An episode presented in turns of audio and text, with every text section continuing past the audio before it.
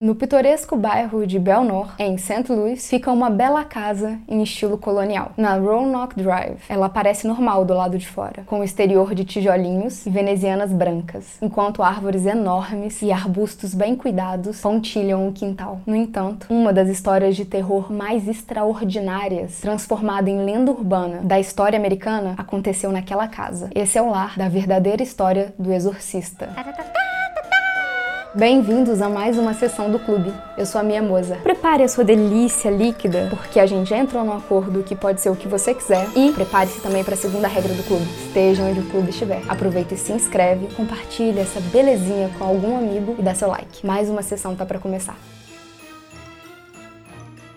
A verdadeira história do exorcista começa no final dos anos 40, no subúrbio de Washington, D.C., com uma família chamada Hunkler. O seu filho de 13 anos, que muitos acreditam ter o nome de Ronald, e mais tarde chamado na literatura com o pseudônimo de Roland Doe, e entre outros nomes. A grande questão é que ninguém sabe o verdadeiro nome desse menino, porque para muitos foi a própria igreja e para outros até o Vaticano que pediu o sigilo para que ele pudesse seguir uma vida normal depois dos eventos que estariam por vir. Esse menino era de uma família não católica, portanto, não batizado na igreja católica, e ele era muito chegado da sua tia, a Harriet. Em algumas histórias acreditam ser um tio, que era uma espiritualista e que ensinou muitas coisas para o menino, inclusive a manipular um tabuleiro Ouija. Há também uma outra versão da história que parece ser um complemento dessa, mas que destoa em alguns lugares. Nessa história, o Robbie Manhan, ou Roland Doe, vinha de uma família devota da igreja luterana e por conta das animosidades da Segunda Guerra e por ser filho único, ele foi privado de estar em contato com outras crianças, inclusive de ir para a escola. Ele estudava em casa. E nesse caso, o seu tutor, quem daria aula para ele, era o seu tio, o Harriet, que pode ser a tia também. E essa era a única companhia do menino para além dos pais. No início de janeiro de 49, depois da morte do tio ou da tia Harriet, o Roland começou a experienciar algumas coisas muito estranhas. Ele começou a ouvir sons de arranhões vindo do chão e das paredes do quarto. E a água pingando inexplicavelmente dos canos das paredes. E o mais preocupante é que parecia que o colchão dele tremia sozinho. Preocupados, a família dele começou a procurar todo tipo de especialista. Eles consultaram médicos, psiquiatras e até as autoridades luteranas, só que eles não conseguiram qualquer tipo de ajuda. Aliás, ajuda eles até conseguiram, mas as anormalidades que estavam acontecendo não paravam. O ministro da família aconselhou que eles buscassem os jesuítas. A. Albert Hughes, o padre católico local, pediu pediu permissão para os seus superiores para ele conseguir realizar um exorcismo no menino no final de fevereiro de 49. Ele conseguiu autorização, mas ele teve que interromper o exorcismo, o ritual, porque de alguma forma uma mola dessas molas de ferro que tem em colchão antigo ou colchão muito caro, ela se desprendeu e chicoteou no ombro do sacerdote. Aí ele viu que alguma coisa ali não estava andando nada bem e que o ritual podia ser uma ameaça tanto para ele quanto para o menino. Quando Roland foi para casa para descansar, os pais dele notaram que algumas frases começaram a ser escritas no corpo do menino, algumas palavras soltas, como se fossem machucados que surgiram do nada, na própria pele dele. E eram palavras profanas, como inferno, capiroto, etc. Um desses arranhões formava a palavra Lois, que acabou indicando para a mãe do Roland que ela devia visitar com o filho St. Louis, que era um lugar onde ela tinha família e que talvez lá eles conseguissem encontrar a solução para o caso do filho dela. Uma prima ali da família estava fazendo um um curso na Universidade de St. Louis, bem na época que essas coisas estranhas estavam acontecendo com Roland. E foi ela que colocou os pais do Roland em contato com o padre Walter H. Halloran e o reverendo William Bounder. Após consultar o presidente da universidade, os dois jesuítas concordaram em realizar um exorcismo no menino. Isso com a ajuda de vários assistentes. E não seria um exorcismo só. Os dois homens se reuniram na casinha simpática da Roanoke Drive. Isso no início de março de 49. Lá, os exorcistas testemunharam a arranhões que surgiam do nada no corpo do menino e o colchão que se mexia violentamente. Essas eram as mesmas coisas que estavam acontecendo em Maryland, que era o lugar onde Roland realmente morava. Ele tinha ido para St. Louis apenas para passar pelo exorcismo. E em meio a esses acontecimentos bizarros, o reverendo Bounder e o padre Halloran, de acordo com seus próprios relatos, começaram a notar um padrão de comportamento no Roland. Ele passava o dia normalmente, calmo, uma criança adorável, uma criança normal, até que ele se preparava para dormir. E aí ele podia ter explosões violentas e acessos de raiva. E isso incluíam gritos, agressões físicas e etc. Ah, e o Roland, ele parecia que alguns momentos entrava numa espécie de transe, onde ele emitia uma voz que era animalesca. Não tinha como explicar de onde ela vinha. Os dois homens dizem terem visto objetos que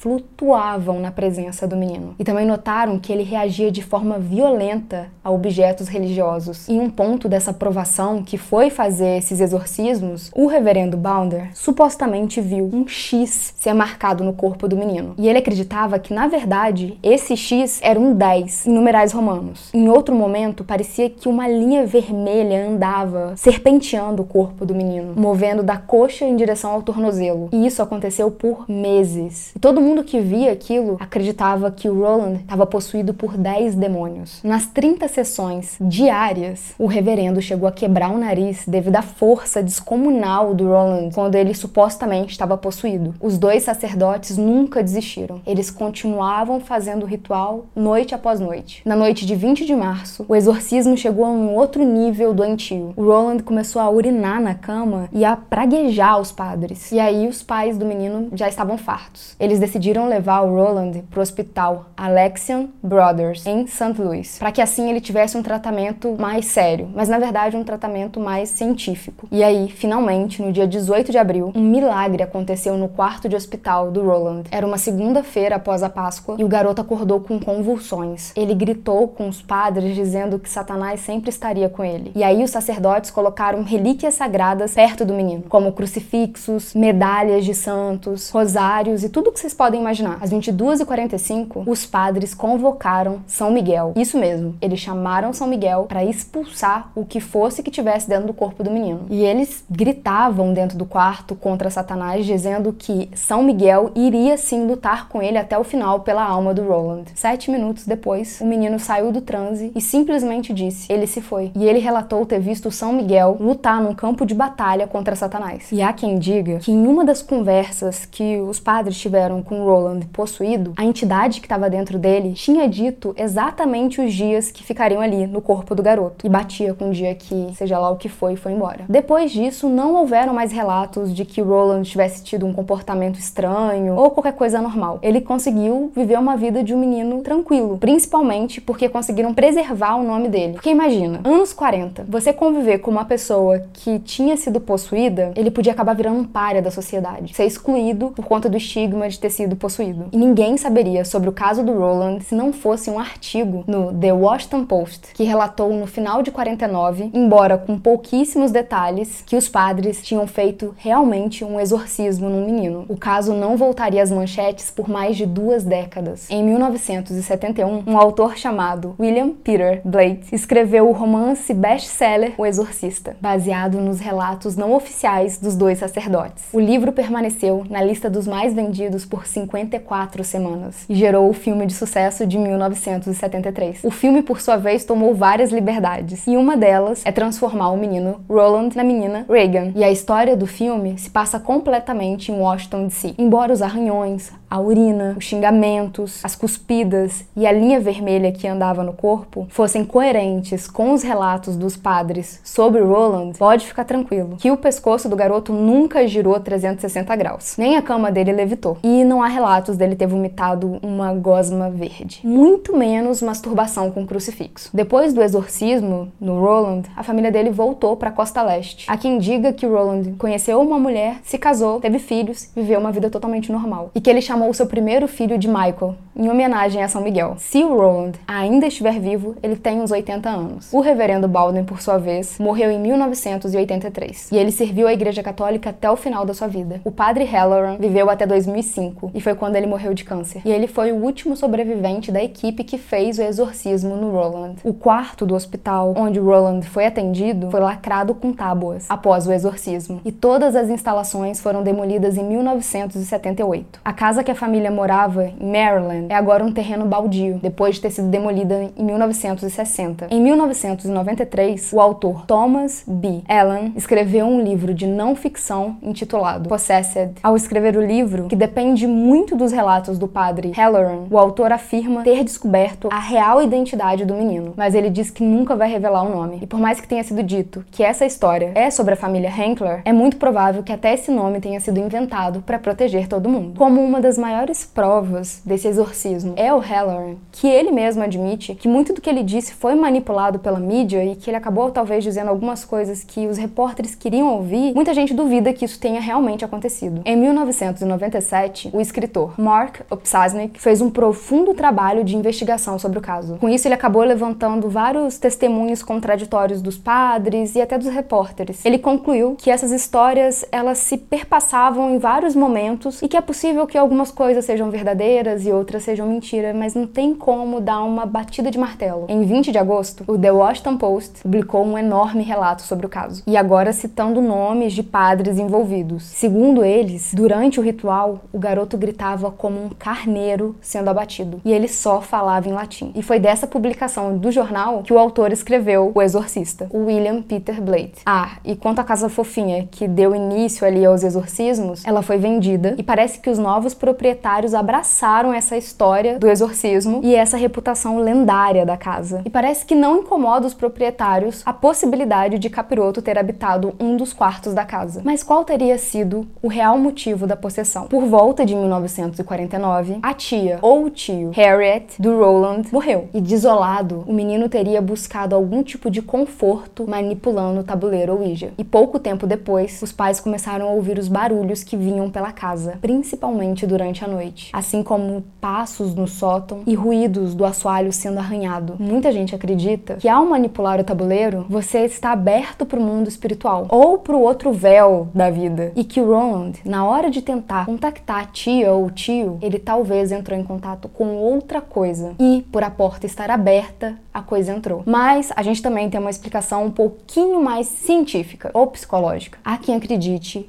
que o tio ou tia do garoto tenha assediado o menino de alguma forma. Por passar tanto tempo sozinho com essa tia ou tio, ele talvez tenha se tornado vítima dos abusos e os pais não sabiam. Após a morte desse parente, o Roland talvez não soube processar a culpa, a vergonha, e isso se manifestou dessa forma em seu corpo. E aí é lógico que a cabecinha dele faria links com coisas ao seu redor. E uma dessas coisas seria o tabuleiro. Talvez o misticismo que estava envolto ali no tabuleiro e talvez até pela desaprovação dos pais por ele usar o tabuleiro, tenha aberto essa possibilidade na cabeça dele. E sabendo que talvez mexer nesse tabuleiro tornasse ele vulnerável para coisas ruins e tudo mais, tenha feito ele acreditar que de fato ele estava possuído. E aí, quando a sua mente se convence de algo, é difícil desconvencer. E de resto, a gente sabe que o nosso corpo é capaz de fazer coisas inimagináveis, ter força absurda e mudar completamente o tom da voz. A gente nunca vai saber o que realmente aconteceu, mas que dá medo dá.